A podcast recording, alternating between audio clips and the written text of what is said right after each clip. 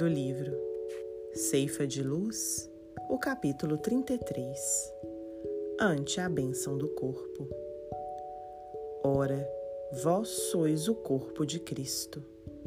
Paulo, primeira epístola aos Coríntios, capítulo 12, versículo 27. A pretexto de atingir a virtude, não menosprezes o corpo que te auxilia a conquistá-la. O veículo orgânico para o espírito reencarnado é a máquina preciosa capaz de ofertar-lhe às mãos de operário da vida imperecível o rendimento da evolução. Há quem lhe condene as peças enobrecidas à ferrugem destruidora.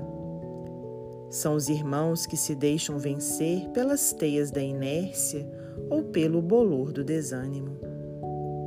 Conhecemos aqueles que lhe relegam a engrenagem à perturbação e à desordem.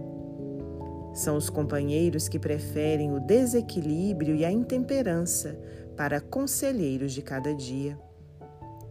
Observamos frequentemente os que lhe arrojam as possibilidades ao fogo devorador. São os amigos voluntariamente entregues a furiosas paixões que lhes devastam a mente. Anotamos ainda aqueles que lhes cedem a direção a malfeitores confessos. Temos nessa imagem todos aqueles que se comprazem com os empreiteiros da delinquência a desenvolverem lamentáveis processos de obsessão.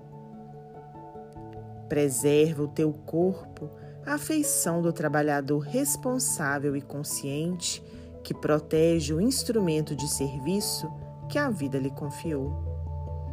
Foge ao tormento do excesso, ao azinhavre da preguiça e à excitação da imprudência. Bendizendo o templo de recursos físicos em que te situas, passarás sobre a terra, abençoando e servindo convertendo as cordas de tua alma em harpa divina para que o Senhor, por meio delas, possa desferir para o mundo as melodias da beleza, os cânticos do progresso e os poemas do amor em celeste exaltação da alegria imortal. Emmanuel, psicografia de Francisco Cândido Xavier.